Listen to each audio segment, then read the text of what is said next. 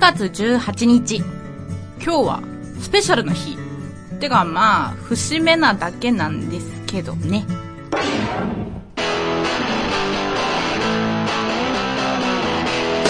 菊池茜のシングルルーム。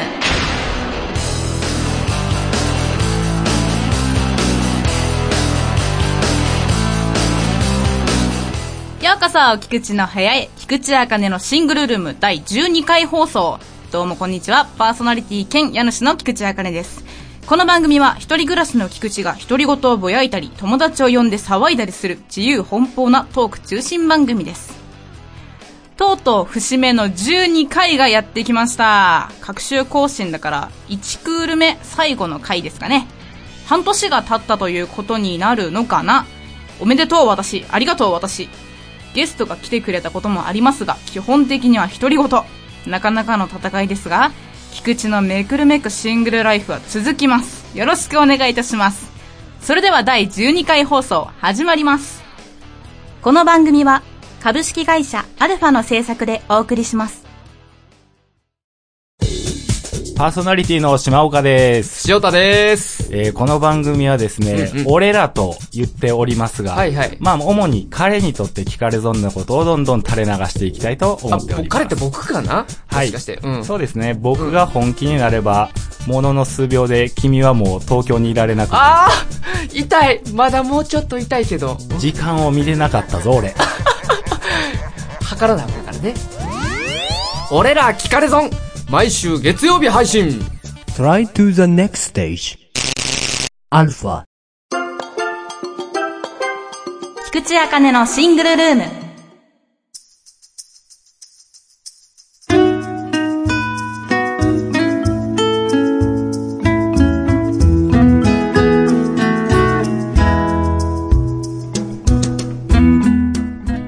今年の夏を今更ながら振り返ると、本当に充実しまくって今までにないほど楽しんだなぁと思います。海に入ってキャッキャウフフしたでしょ？初めてビアガーデン行って、外で飲む開放感が半端なく良かったでしょ？あとね、花火大会だけやり残したなぁと思ったんですけど、実は先日の劇団公演の打ち上げの一環で、荒川河川敷で花火したんですよ。しかも真夜中、雨の中。花火をしたのなんて中学生以来ぶりだったんで、本当に楽しかったです。というわけで、今年の夏は十分に満喫することができました。夏は、四季の中で嫌いな方だったんですが、なるほど、楽しみがたくさんあるなと思いました。夏が好きになりました。よかったよかった。ですが、そろそろ私が最も好きな季節、秋がやってきます。秋ね、いいね。ほんと好き。私が11月の秋生まれっていうこともあります。あとは、おしゃれが一番できる季節だと思ってます。長袖のカットソーにカーディガン、チェック柄のパンツやスカート。パンツって言ったら下着になっちゃうか。パンツか。うん。帽子やストールなどのアイテム。あー、早く出かけたい。よし。今日は、秋にしたいことを話そうかな。やっぱり紅葉を見にどこかへ出かけたいですね。となると定番の京都？と思いますが、京都の紅葉は見たことがあるので、できれば違う場所、行ったことがない場所へ行きたいです。で、紅葉の穴場的スポットってどこなんだろうと思って、ちょっと関東で調べてみたんですが、群馬県あたりが多いようですね。都内近郊の日帰りだと、鎌倉とか、すごい近場だと国立昭和記念公園とか。でもできればやっぱり行ったことないところがいいな高尾山が現実的かな。こう一面の紅葉に囲まれて、その下で和菓子食べるの。ほうじ茶片手に。絶対しよっと。あそうだ。この間メールがね、来てたんですよ。ちょっとすみませんね。あの、読むのが遅くなってしまったんですが、えーとですね。あ、これこれ。えっとですね。静岡県にお住まいの変顔さんからいただきました。ありがとうございます。あかね城こんにちは。公演お疲れ様でした。かっこ、ブログで勝手に宣伝しちゃってすいませんでした。とんでもないです。本当ありがとうございます。ちょっと前のことなんですが、7月に大々的に部屋の模様替えをしました。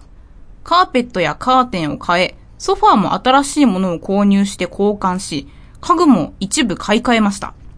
以前の部屋はグレー系のカーペットやカーテンだったんですが、今回明るいブルー系の色に変えたことにより、部屋が以前より明るくなった気がし、自分の部屋なのに新鮮な感じがします。たまには部屋の模様替えもいいものですね。しかし、模様替えをした数日後、部屋のエアコンが突然壊れました。スイッチを入れても室外機は動くのに本体はピクリとも動かず、仕方なく扇風機でしのぐことに。しかし、平日の昼間は仕事でいないのでまだ良かったんですが、休日の昼間は地獄でした。扇風機の風も熱風、部屋にあったデジタルの温度計は暑さでエラーが出る始末。休みなのに暑さで全く休んだ気がしませんでした。結局エアコンも買い替えることになり、7月は多くの出費の月になってしまいました。赤根城もいろん、いろんなことが重なり、多くの出費しちゃったなんて経験ありますか？あったらお聞かせください。これからもラジオや赤根城のご活躍楽しみにしています。PS! 赤根城のブログに載っていた A グループの集合写真なんですが、なぜ教祖はカメハメハを売っていたんでしょうか？ちょっとまず先にカメハメハのことを言うと、多分彼は出ると思ったんでしょうね。まあ彼なら出せる気がしますしね。まず、えーと、変顔さん、ありがとうございました。そしてですね、変顔さんご自身のブログでうちの公演を告知してくしてくださったんですよ。噛んですいません。ありがとうございました。模様替えされたんですね。いいな。色合いを変えると一気に変わりますよね。私も以前、寝具カバーをグレーからワインレッドに変えたんですけど、それだけで部屋全体の色合いがガラッと変わりましたもん。あとね、フローリングに敷くラグマットっていうのをちょっと前に買いました。こうツルツルした素材で、黒と白の格子模様っていうのかな。すごくお気に入りです。しかし変顔さんはカーテンとソファーと家具を一気に変えたなんて相当部屋の雰囲気変わったんじゃないでしょうか。自分が選んだものに囲まれて暮らすって至高の幸せですよね。うんいいこと。でもその後も見過ごせない事態ですね。エアコン壊れちゃったんですか。静岡は一年中温暖な感じのイメージですけどエアコンがないと夏場かなり厳しいんじゃないでしょうか。扇風機はではねちょっとねやつはやつはってなんだ今のインテイントネーションは。風を生み出すものであって決して冷風を吹き込みませんから。災難でしたね。エアコンの身長も出費的には打撃でしょうけど家の中にいても熱中症熱中症ちょ大丈夫か私。噛みすぎ。熱中症とかありますからね。うん。お気をつけください。私の出費が痛かった出来事か。そうですね。あの前回いただいたお便りの中でユニットバスの排水口が詰まったっていう話をしたと思うんですけどそれだけでまず7万円かかったじゃないですか。でねその後知人にそういうなんだろう排水口が詰まったとかトラブルはまず管理会社に言うんだよと。今から電話とかしたらなんかしてくれるかもしれないよって教えてもらいましてでそこで私管理会社にすぐ連絡して事の流れを伝えたんですよあの、実はユニットバスの排水口が詰まってしまいまして、工事してもらったんですけど、7万円かかりましてって感じのことを言ったらですね、その時の対応がものすごい悪かったんですよ。なんか出た人がね、そういうのは、事後報告だとうち何もできないんですよね。みたいな感じだったんです、マジで。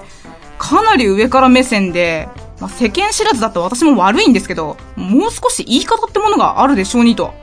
で、これ4年前の話なんで、当時20歳そこそこだった私は血気盛んでして、無言で電話ぶち切った後、1ヶ月しないうちに引っ越しました。もうこの管理会社さんに家賃を払うの嫌だなと思って。で、その引っ越し費用で30万円近く飛んでしまったので、それが一番出費が重なった出来事でしょうかね。でもまあそのおかげで今の家を見つけることができたので、今では勉強代だと思ってます。変顔さんメールありがとうございました。っていうか、あの、最近生活系のネタが多いので、番組に合ってるなぁなんて思います。ありがとうございます。えっと、こういった生活系はもちろん、どんなお便りでもくださいね。シンプルでシングルなライフ。菊池茜のシングルルーム。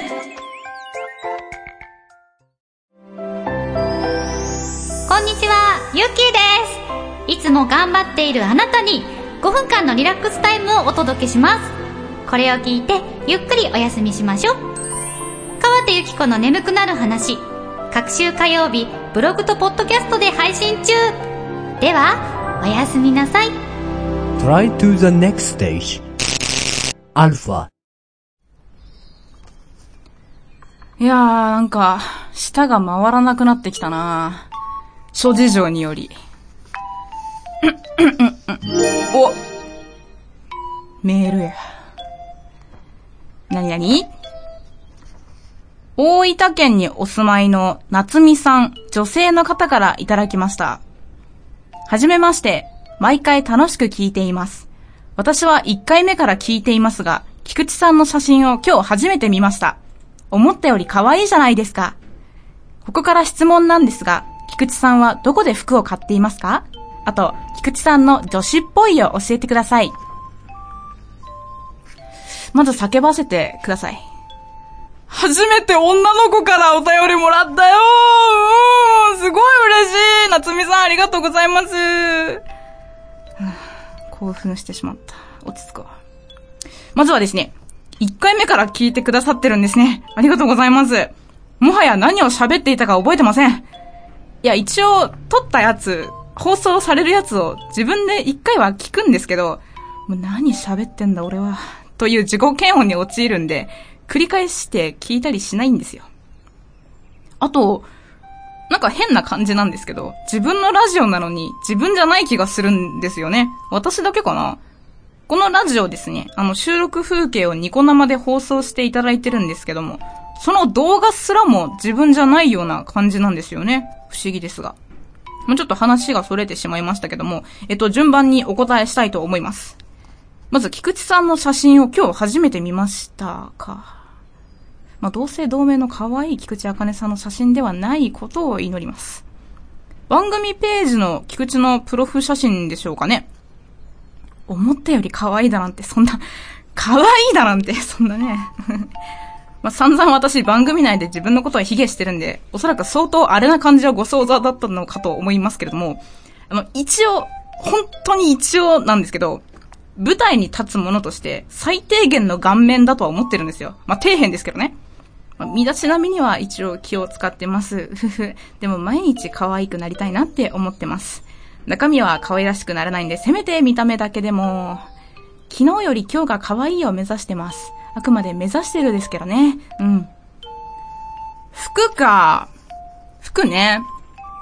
大好きなんで、いろんなところで買います。ちょっと女子っぽいじゃないか、このトークテーマ。最近は e ワールドギャラリーというところで買うことが多いです。ちょっとロックな感じとか、でもすごく綺麗めなものもあったりしてお気に入りです。あとは気分とかシーンによりますね。シンプルなものをさらっと着たいときはグローバルワーク。可愛い系が着たいときはアクシーズファム。でも、服はね、かなりの時間をかけて買うんですよ、私。例えば、ワンピースが欲しいなと思ったら、ショッピングモールに入ってるほとんどのショップを回って、これだっていうものを買います。まあ、さっき挙げたブランドを優先的に、それでもなければいろんなところを見るって感じです。あとはね、アースミュージックエコロジーとか、ローリーズファーム、ジーナシスなんかも好きです。結構クローゼットの中は雑多な感じになってますね。まあ、先ほど言ったように、身だしなみには一応気を使ってるつもりなので、おしゃれだなって思われたいなと思っております。まあ、高い服を買えれば最高なんですけど、そんなのは一握りの人たちだと思うんで、私はお買い得にゲットした服をどう安っぽく見せないかにかけてます。あとはその人に似合った服であれば、何を着てもいいと思いますよ。ブランド問わず。ちなみに、一生に一回と言わず、やってみたいことがあるんですけど、これラジオで言ってないよな。あのですね、男装に近い全身ゴスパンクで髪型からメイクから全部がっつりやって原宿に行きたいです。これね、ほんと近々やりたい願望です。最後のご質問。私の女子っぽいか。うん、難しいですね。私が思う女の子らしさって解釈でいいんでしょうかこれはね、三つあります。一つ目は清潔感。化粧なんてね、本当はしない方がいいんですよ。化粧をするのがマナーみたいな風潮がありますけど、すっぴんでも可愛いなら化粧はしなくていいんです。肌に負担かけちゃうし、そんな顔を塗りたくる暇があるんだったら、もっと他のところに目を向けてほしいんですよ。髪がボサボサじゃないかなとか、爪が異常に長くないかなとか、ヨレヨレの服着てないかなとか、まあ、ちょっと難しいですけれども、まあ、清潔感があるっていう第一印象を与えることが、私は重要だと思うんですよ。二つ目は、愛想がいい。女の子はね、笑顔を向けるだけで好印象を持たれる生き物なんですよ。そして、どんなに美人でもブスッとしてる子は全然魅力的じゃないです。というか、愛想よくしてれば大概のことは多めに見てもらえるんだから、笑顔でいなよって思います。もちろん一歩間違えるとぶりっ子になりますけども。で、女の子は基本的に誰でも可愛い素質を持ってるんだから、それを笑顔で表現するだけでいいんですよ。レッツ笑顔。三つ目は、素直さ。要は、ありがとう、ごめんなさいが、スッと言葉に出てきて、好きと嫌いをはっきり言えるということ。好き嫌いは、まあ、TPO によっては素直に表現できないかもしれませんが、例えば、気を許した友人とか恋人とか家族とかに対しては好き嫌いをちゃんと伝えることが大事だと思います。わがままじゃなくてね。で、偏見が入るかもしれないんですけど、世の中の女子は、なんで分かってくれないの？とか、それくらい察してよとか言うじゃないですか。でも相手はエスパーじゃねえんだよと。ちゃんとこの時こう思ったよって相手に言える素直さを持ってたらいいなと思うわけです。でも私もそう思ってるくせに頑固などね、なかなか言えません。ありがとうは思ったらすぐに言葉にするようにはしてるんですけども、自分がこう思ったっていう点に関しては、相手がどう受け取るかなとか、なんか変な風に思われちゃうんじゃないかなって一周回った考えがよぎってしまいまして、結局言えないことが多々あります。もっとさらっと伝えたいものです。誰に対してもね。あと、ちょっと話がそれますけど、言い方の工夫も必要だなと最近思います。例えば、なんかしてほしいこと、頼み事があった時に、これやってじゃなくて、これしてもらえたら嬉しいとかね。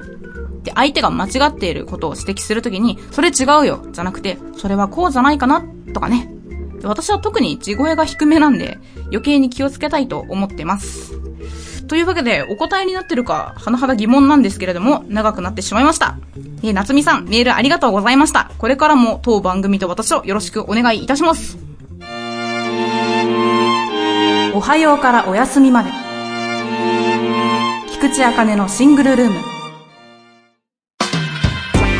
出会いは一期一会今話題のあのタイトル注目度急上昇中のあの作品青春に刻まれた懐かしの一冊あなたも僕らと素敵な出会いを探しませんか？ラノベランデブー各週月曜ポッドキャストにて配信中 Try to the next stage. Alpha.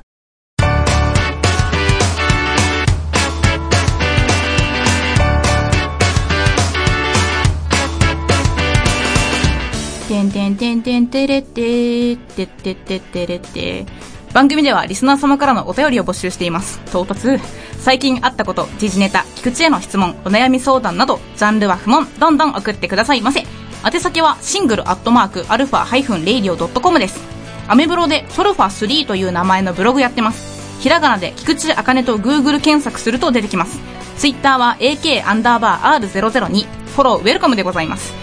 菊池の日常や所属している劇団虚言壁での活動情報なども更新していきますので、ぜひチェックしてみてください。それでは、12回放送終了でございます。家主の菊池茜でした。また遊びに来てね。